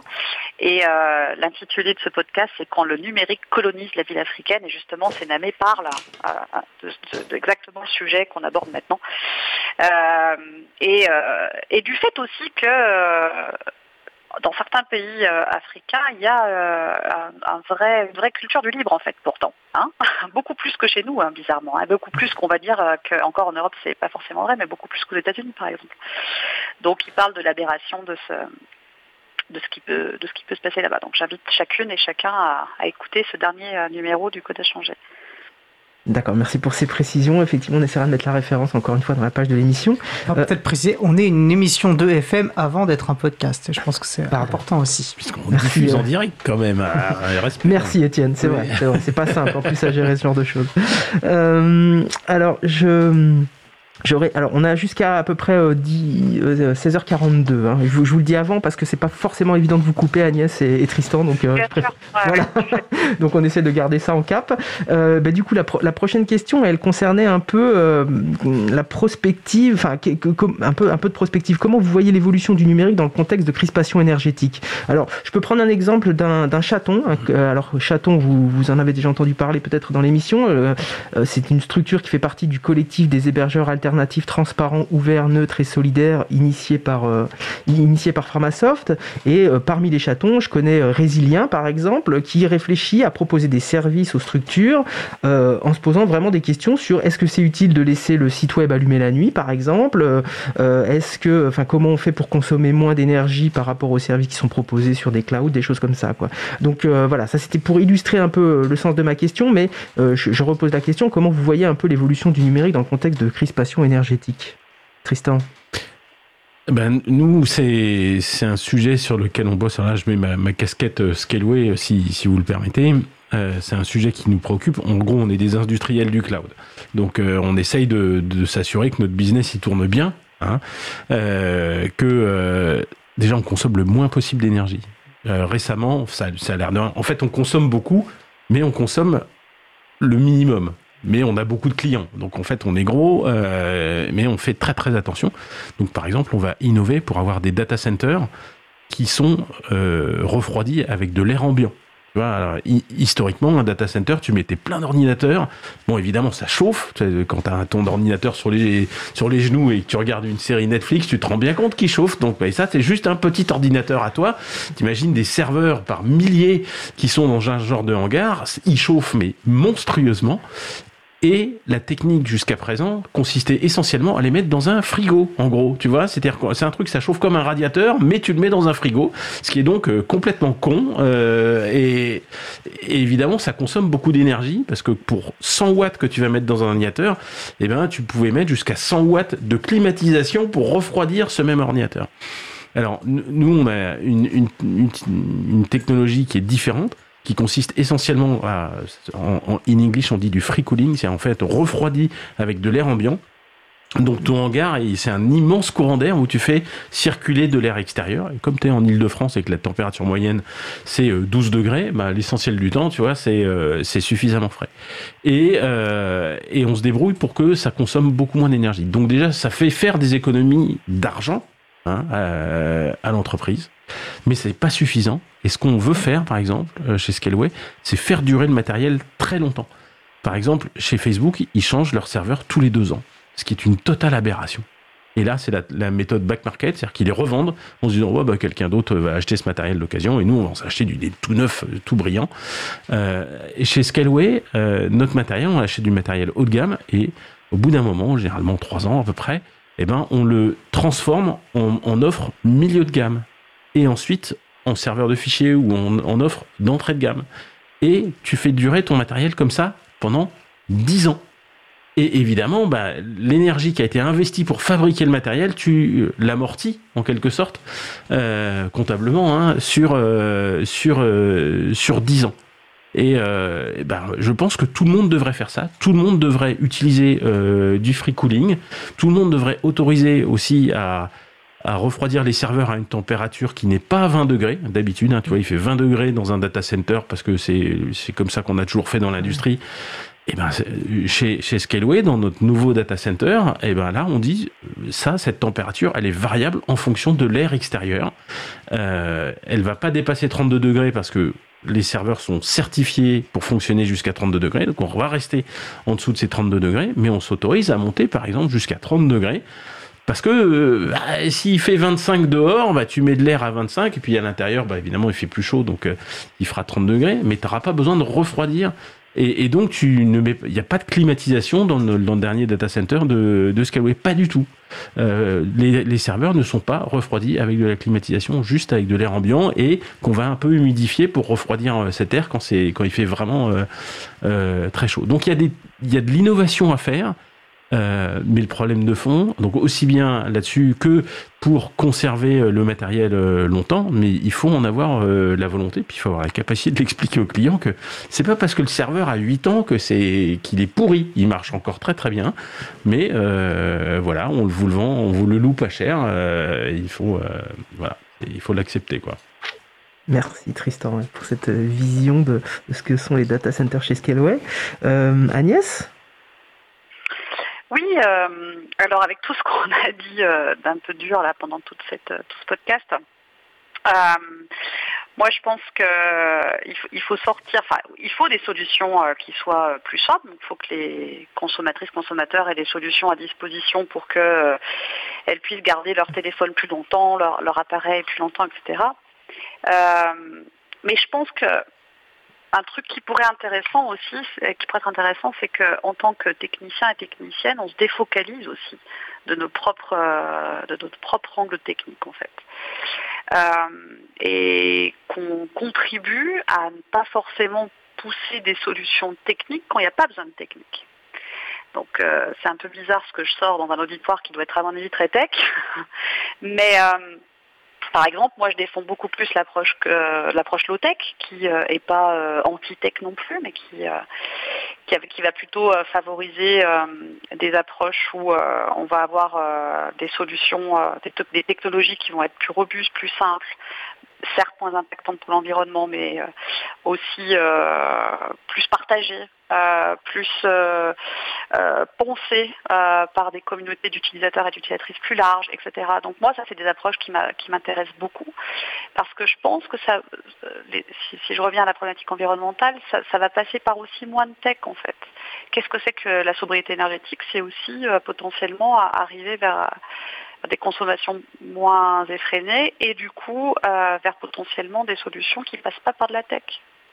Là, il n'y a pas longtemps, j'étais à des, des rassemblements euh, autour du numérique euh, pour l'éducation nationale, etc. Et euh, quel désastre de voir des, des, tablettes qui sont dans tous les, toutes les prix des écoles primaires ou les collèges en France et qui ne sont pas maintenues parce que les profs ne sont pas, sont pas formés, etc. Et pourtant, il y avait aussi cette promesse que le numérique allait être quelque chose qui allait pouvoir résoudre des problématiques euh, sociétales, euh, arriver à, à faciliter l'apprentissage dans certains milieux, etc. Oui, enfin bon, moi je dis, au bout d'un moment, il faut aussi renoncer à certaines techs, quoi. Et que plutôt que d'aller mettre des tablettes dans toutes les écoles euh, sans vraiment être sûr euh, de l'impact immédiat que ça va avoir, et ben on paye mieux les profs et, euh, et, on va mettre du chauffage quoi dans les écoles. Je caricature un peu, mais vous voyez ce que je veux dire. Donc moi, c'est vraiment quelque chose qui m'intéresse aujourd'hui, c'est de, de, me défocaliser de mon angle tech en fait. Même si je suis, si j'ai un background de 25 ans de pure euh, développeuse. Quoi. moi, je voudrais juste rajouter, ça me fait penser à cette citation que je, cite systématiquement quand je fais une présentation sur le sujet, qui est une citation de Upton Sinclair, qui est un penseur américain, qui dit Il est très difficile d'expliquer quelque chose à quelqu'un quand il est payé pour pas le comprendre. Et ça, malheureusement, enfin, euh, quand je, quand je m'adresse à des informaticiens, des gens qui en plus ont été formatés par 50 euh, ans de loi de Moore où bah, on balance le matériel tous les deux ans parce que de toute façon, il y a du nouveau qui est sorti qui est vachement bien et plus rapide et tout et qu'en plus ils sont payés fait, par cette fuite en avant. Je dis mais cette fuite en avant nous mène droit dans un mur qui est le mur du climat, le mur aussi de euh, social, le mur de l'épuisement des ressources abiotiques et le mur de l'absence de, enfin de l'effondrement de, la, biodiversité. Euh, il y a un moment, cette fuite en avant, il va falloir, euh, prendre un virage, il va peut-être ralentir, il va falloir lever le pied parce que on peut pas continuer euh, on peut pas continuer comme ça. Ça fait 50 ans qu'on fait comme ça mais on peut pas continuer comme ça. Donc il, et, ah oui mais ça m'a payé. Ça paye euh, ça paye. Et puis j'ai pris j'ai un emprunt. Alors euh, ça serait bien que ça continue jusqu'à ce que j'ai fini de rembourser mon emprunt. C'est très difficile de d'expliquer des choses à des gens qui effectivement sont payés pour pas les comprendre Merci Tristan. Euh, oui, alors effectivement, hein, cette question de, systématiquement euh, numériser les choses, euh, là je reboucle avec la, la, chronique de, de G tout à l'heure, mais, il faut qu'on se les pose. Hein. Moi je me souviens que dans mon réseau dans lequel je travaillais avant, le réseau DMJC, la, question se posait du numérique, mais finalement au sein d'une MJC où les gens se côtoient de manière physique, on voulait instaurer des choses numériques alors que c'était absolument inutile. Les gens se côtoyaient physiquement. Qu'est-ce qu'on va remettre? Une couche de numérique donc cette question-là, effectivement, euh, il faut se la, poser systématiquement et elle n'est plus posée. Est-ce que on a vraiment besoin du numérique à cet endroit-là? Donc cette question-là, il faut systématiquement se la reposer. Euh, il nous reste quelques secondes. Je vous laisse chacun peut-être dire la dernière chose que vous vouliez éventuellement dire aujourd'hui, que vous auriez oublié de dire, même si on a dit beaucoup de choses quand même extrêmement intéressantes. Mais euh, si vous avez encore un mot ou deux à nous dire. Ben, oui, moi, il y, a un mot qu'on n'a pas euh, posé, peut-être euh, pour, bah, pour les informaticiens, ça va être la notion d'éco-conception. Euh, et si on concevait, et ça peut passer par de la low-tech, hein, c'est-à-dire si on se posait la question, quand on veut faire une nouvelle fonctionnalité ou une nouvelle application, est-ce que je suis vraiment obligé de demander aux gens d'avoir un smartphone, une liaison 5G, euh, etc. Ou bien est-ce que peut-être que, bah, je sais pas, mon client, je peux l'informer juste en lui envoyant un texto, comme ça, ça va marcher sur un vieux Nokia 3310 sans me poser de questions. Et sauf que ce Nokia 3310, il aura peut-être 15 ans d'existence. Et puis ce système, il va fonctionner encore... Euh, encore longtemps. Euh, ben voilà, c'est peut-être euh, c'est peut-être ça, et c'est un peu une révolution intellectuelle à faire. Euh, mais si on veut, je sais pas, si le numérique est notre avenir, il faut donc l'économiser, un peu comme l'énergie. voilà, c'est peut-être ça. Merci Tristan. Agnès, le mot de la fin? Ouais, un petit mot de la fin. Donc là, on vient de dire, on vient de mettre euh, un peu euh, en perspective le fait que la tech n'est pas forcément la solution. Mais alors là, je vais chatouiller un peu nos, auditeurs et auditrices dans l'open source. Là, pareil pour l'open source. Je pense que faire de l'open source ne rend pas un projet responsable. Mais l'open source peut être un vrai levier pour les projets responsables. Mais il faut vraiment aussi avoir ce techno-discernement sur l'open source. Euh, parce que tout ce qu'on vient de dire sur la tech, du coup, ne serait plus valable. Voilà. Merci en tout cas pour l'invitation. Merci à, merci à vous deux. Euh, donc euh, merci pour ces contributions. Je pense que ça nous éclaire beaucoup. Hein. C'est un sujet qu'on n'avait pas encore euh, beaucoup abordé. Il y avait eu quelques, quelques sujets abordés, mais je pense que c'est extrêmement important d'éclairer cette, cette question énergétique au sein du numérique. Alors les mentalités évoluent, mais on voit bien que ça évolue très très lentement.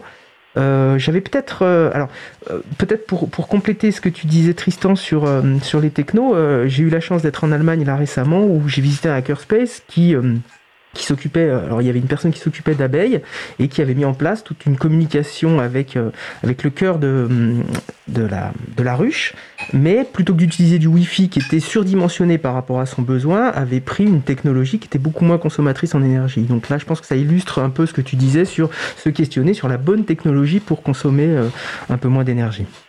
Voilà, je vais repasser la, parole à Étienne et on va clore le, sujet long qui était merci. extrêmement. Bah, merci beaucoup Laurent d'avoir organisé et, animé ce sujet. Merci beaucoup à, Tristan et Agnès bah, d'y avoir contribué. Et effectivement, nous allons faire euh, une pause musicale. Alors après la pause musicale, nous entendrons la chronique Le Libre fait sa com d'Isabella qui reçoit aujourd'hui Guillaume Casnier, membre de l'équipe d'organisation du Capitole du Libre. Ah, alors tu as remis la, première pause musicale. Pour rester euh, dans le thème là, de, l'échange qu'on vient d'avoir, je vous propose d'écouter euh, le musée d'art contemporain Merci Fred de notre ami Captain. On se retrouve juste après. Belle journée à l'écoute de Cause Commune, la voix des possibles. Cause Commune 93.1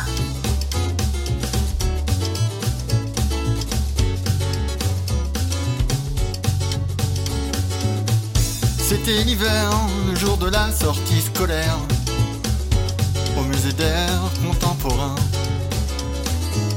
La lutte des classes pour les professeurs qui menacent, les gamins qui ne contemplent rien. On voyait dans des petites fenêtres des photos pas très nettes de l'état de l'air de la planète. Animaux dans des bocaux, des armes dans des frigos. Et puis moi, je trouvais ça beau. Un guide austère nous dépeignait l'histoire de l'air. La période bleue, la période noire. Comme si la planète était une grande palette. Avec le trou de la couche de jaune.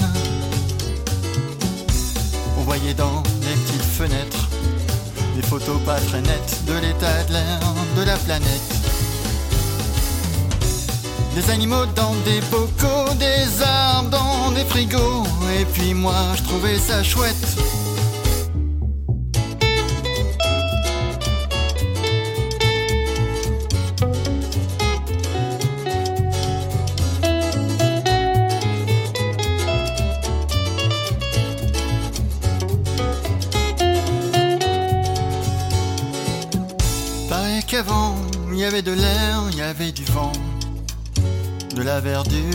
Prairies. Oui, mais maintenant la terre, le ciel, les océans, ils sont tout froids, ils sont tout gris. On voyait dans des petites fenêtres des photos pas très nettes de l'état de l'air de la planète. Des animaux dans des bocaux, des arbres dans des frigos, et puis moi je trouvais ça beau. De la visite, on se dirige vers la boutique du musée d'art contemporain. Bouteilles d'eau claire, sachets de terre et bonbonnes d'air. Fruits et légumes en parfum. Voyait dans des petites fenêtres des photos pas très nettes de l'état de l'air de la planète. Des animaux dans des bocaux, des arbres dans des frigos. Et puis moi, je trouvais ça beau. Nous venons d'écouter le musée d'air contemporain par Captain, disponible sous licence Creative Commons Partage dans les mêmes conditions. Captain, informaticien libriste par ailleurs, vous avez fait le plaisir d'une interview dans le Libre à vous épisode 96 du 2 mars 2021. Retrouvez toutes les musiques diffusées au cours des émissions sur causecommune.fm et sur libreavoue.org. Libre à vous, libre à vous, libre à vous. L'émission de l'April sur les libertés informatiques. Chaque mardi de 15h30 à 17h sur Radio Cause Commune, puis en podcast. Passons maintenant à notre sujet suivant. Le Libre fait sa com, la chronique de ma collègue Isabella Vanni sur les actions de sensibilisation au logiciel libre. Je précise que suite malheureusement à un problème technique lors du direct, nous enregistrons cette chronique dans les conditions du direct. Voilà, il est 17h09 et nous sommes toujours mardi 15 novembre. Salut Isa, je te laisse la parole. Bonjour à toutes et à tous. Euh, nous avons euh, Guillaume Gaznier de l'équipe d'organisation du Capitole du Libre avec nous pour euh, cette chronique Le Libre fait sa com. le Capitole du Libre, un événement libriste majeur qui aura lieu le week-end des 19 et 20 novembre à Toulouse dans les locaux de l'N7, l'école d'ingénieurs à Toulouse. après une césure de deux ans, qu'est-ce que ça fait de pouvoir organiser à nouveau cet événement, Guillaume? Bonjour à tous et à toutes. Euh, ça a été, euh, une, je pense pour euh, bah, toute l'équipe, une, une, satisfaction de pouvoir se dire, on, on, se remet un petit peu au travail entre guillemets, parce que tout le monde est bénévole sur, sur cette organisation et on essaye de, de refaire cet événement qui, qui était là en 2019 et on essaye de revenir sur un, un événement lui-même acabit que, que, celui de 2019. Donc, et... je pense que oui, donc. Euh... Oui, j'espère, j'espère que tout le monde sera satisfait. En tout cas, on est, on est, on est ravis de savoir qu'il y a à nouveau cet événement. Je disais, un événement libriste euh, majeur, hein, déjà parce que c'est sur deux jours euh, et très intense avec, euh, avec plein d'activités, des, des conférences, euh, des ateliers prévus. Est-ce que tu peux nous raconter un petit peu comment le Capitole du Libre est né? Alors le Capitole du Libre est né euh, d'une association, euh, bah, de l'association Tout Libre, euh, qui a été créée dans les années 2000. Et donc l'association Tout Libre avait été créée pour, pour vraiment organiser des actions pour, bah, et pour promouvoir développer et euh, démocratiser le logiciel libre sur, euh, sur Toulouse et la région Occitanie. Donc au, au, au fil du temps, euh, et avec les personnes qui, qui s'agglutinaient, bah, l'événement est né et puis a pris l'ampleur que l'on connaît aujourd'hui. Et pourquoi il se déroule dans les locaux de, de l'ANSET Ça a toujours été le cas? Alors auparavant, on avait, euh, ça s'appelait Ubuntu Party, donc euh, on avait aussi sur une journée, ça devait être le samedi, des, une install party. euh, pour installer des Ubuntu euh, sur les personnes qui venaient euh, visiter les, bénévoles pour, pour les aider justement à passer leur, ordinateur sous un système Ubuntu. Voilà, rappelons que Ubuntu c'est un système de, libre d'exploitation. c'est une distribution GNU Linux, donc basée sur GNU Linux. Il y en a, il y en a plein d'autres, mais les Ubuntu Party, comme on les appelle, effectivement, étaient, étaient assez, et sont assez connus. Je t'en prie. Oui, et donc ensuite, c'est transformé en Capitole du Libre. Alors l'intéressant, c'est que euh, l'ENSET, euh, de par ses clubs, nous permet d'avoir euh, l'enregistrement des, conférences, l'accès au réseau. donc tous les clubs techniques qui sont sur l'ENSET apportent une aide incroyable pour que l'événement soit ait la qualité qu'il a actuellement. Les conférences donc sont toutes captées, c'est bien ça? Et bah, dès que vous voyez une caméra dans la salle, c'est et que normalement euh, le, la conférence ensuite sera mise en ligne pour pouvoir la, visualiser. Est-ce qu'il sera possible d'assister à des conférences à distance ou il faut être sur place? Alors, on est en hein. train, en train d'essayer de mettre en place pour l'amphithéâtre, le, euh, le, plus grand amphithéâtre, donc le B00, euh, un, un, un, flux Matrix. donc on a la chance d'accueillir cette année Amandine Le Pape, et euh, un, évangéliste euh, euh, qui, vont bah, présenter Matrix et éléments qui sont, qui sont le protocole sécurisé et éléments, le client qui permet de faire des échanges sécurisés de, messages. Donc, de par leur, leur, soutien et grâce aux équipes techniques de, de N7, on espère pouvoir avoir un, flux sur ce, dans cet amphi. Quel type de conférences sont, sont proposées? Euh, C'est des conférences plutôt techniques, plutôt pointues? euh, bon, ça, reste, un, public euh, de, de, techniciens performants. puisque ben, l'April propose au moins une conférence. Et deux Oui, oui, il y en a deux, une le samedi et une le dimanche. On précisera plus, de, plus en détail plus tard.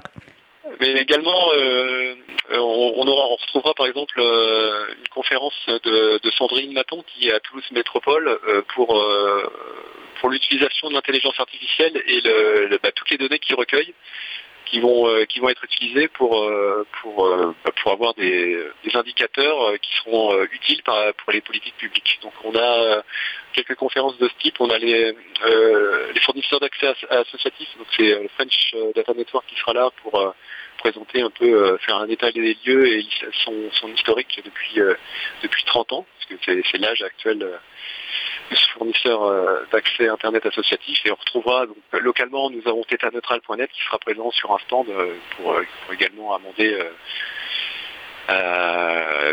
dans, dans, les chatons qui seront je, ne sais plus combien nous avons d'associations et de représentants de chatons euh, dans le village associatif euh, ce, week-end, mais ils seront très nombreux euh, dans le village associatif. Donc il y aura un village associatif, donc le, public pourra discuter avec de nombreuses associations dans l'April, et, il y aura beaucoup de chatons, on en a parlé lors du sujet principal, ce sont des, des hébergeurs alternatifs, qui font partie d'un collectif d'hébergeurs alternatifs, transparents, neutres, ouverts et solidaires, donc alternatifs aux géants du numérique qui proposent des services libre et décentralisé.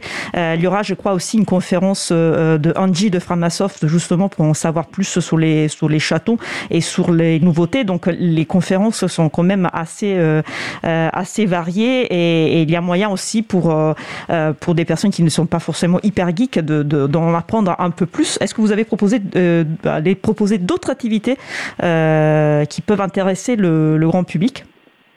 Alors il y a évidemment le fameux, euh, la fameuse install party, l'atelier pour le pour l'installation d'un système GNU euh, Linux. Euh, on a un espace un espace LAN party pour essayer des jeux des jeux vidéo libres, soit seul mais aussi à, plusieurs. on aura a priori un, petit espace, un petit espace, un espace pour des, dédicaces. Alors logiquement ils seront au niveau du village associatif. Euh, et puis, euh, donc évidemment, le fameux village associatif où là, on, pourra venir discuter avec euh, toutes les personnes des associations du logiciel libre de, la région, mais pas que. Euh, on a parlé de diversité euh, de sujets traités euh, lors de conférences, de diversité d'activités proposées. il n'y a pas beaucoup de diversité, hélas, pour ce qui est des, personnes intervenantes. suite à la publication de votre programme, il y a eu pas mal de réactions sur Mastodon parce que moins de 10% des personnes intervenantes sont femmes. et vous avez donc par la suite décrit comment la, construction de programmes s'est faite et on a vu qu'il euh, y avait déjà très très peu de femmes qui ont proposé euh, des, conférences. Euh, est-ce que le, critère de, la diversité était un critère qui a été pris en compte lors de l'organisation? Et comment vous souhaitez vous prendre peut-être pour avoir plus d'intervenantes la, prochaine année? La prochaine année, oui. ça ça a fait partie de, notre point d'interrogation et puis un des critères euh, pour euh, essayer de contacter euh, des, intervenantes, parce que les intervenants, globalement, on les, on les connaît, ils, sont, ils ont un peu de sur rue, donc généralement, on les contacte et puis ils disent oui ou non. alors cette année, c'est vrai que moi, j'ai, on, est parti pour euh, donc Agnès Crépé qui intervenait euh, tout à l'heure. nous l'avons contactée parce qu'elle faisait partie des, personnes qui pouvaient être très intéressantes à intervenir sur le Capitole du Libre. Elle pouvait pas, elle pouvait pas venir. On en a deux autres personnes, Ophélie Coelho et puis Aurélie Vache, qui n'ont pas pu non plus être présentes. et puis en discutant avec euh, de Framasoft, elle, m'a orienté vers un, vers un site qui sont les, experts.fr. Donc j'ai essayé de, cibler, euh, bah, en, globalement, on a essayé de cibler les, personnes, euh, intervenantes qui euh, pourraient avoir une fibre logicielle libre. Et sur les, oui, je ne sais plus combien de mails ont pu être envoyés, mais on n'a pas eu de, beaucoup de retours et j'en suis un peu désolé, mais je pense que mais rare. Alors je pense qu'on a, comme c'est vrai qu'on reprend depuis euh, après deux ans de d'interruption.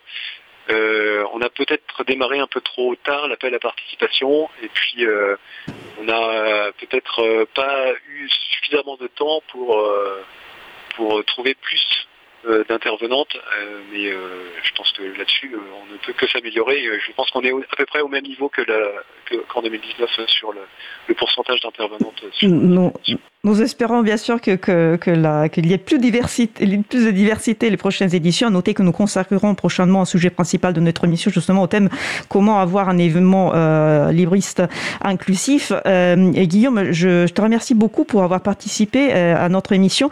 je voulais juste rappeler à nouveau les dates. Hein. C'est donc ça, a lieu les 19 et 20 novembre à Toulouse dans, les locaux de, d'école d'ingénieurs N7. c'est ouvert à tout, tout public. il ne faut pas s'inscrire, c'est pas payant. Et vous trouvez le programme complet avec toutes les activités, les animations proposées sur capitoledulibre toutattaché.org. nous, sommes, nous sommes super ravis de participer au Capitole du Libre. On a, hâte de vous rejoindre à Toulouse. je te souhaite une bonne suite d'organisation. Ouais, mais merci. C'est toujours un plaisir de vous avoir de toute façon. Je, pense un week-end super sympa. Et je rejoins mes remerciements à ce Isa. Merci beaucoup Guillaume, merci beaucoup Isa. Et nous allons terminer maintenant cette émission par quelques annonces.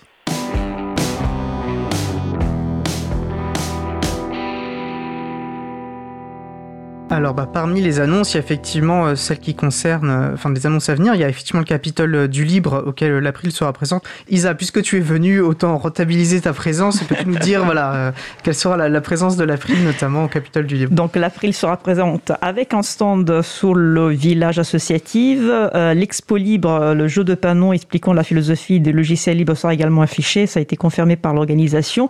Et avec Étienne, on en donnera deux conférences. Donc, le logiciel libre en enjeu politique et social, comment agir avec l'April pour le promouvoir et le défendre, le samedi 19 euh, novembre de, 16h30 à 17h20, et euh, promouvoir le, libre à la, radio, libre à vous, donc euh, une conférence spécifique sur, sur notre émission.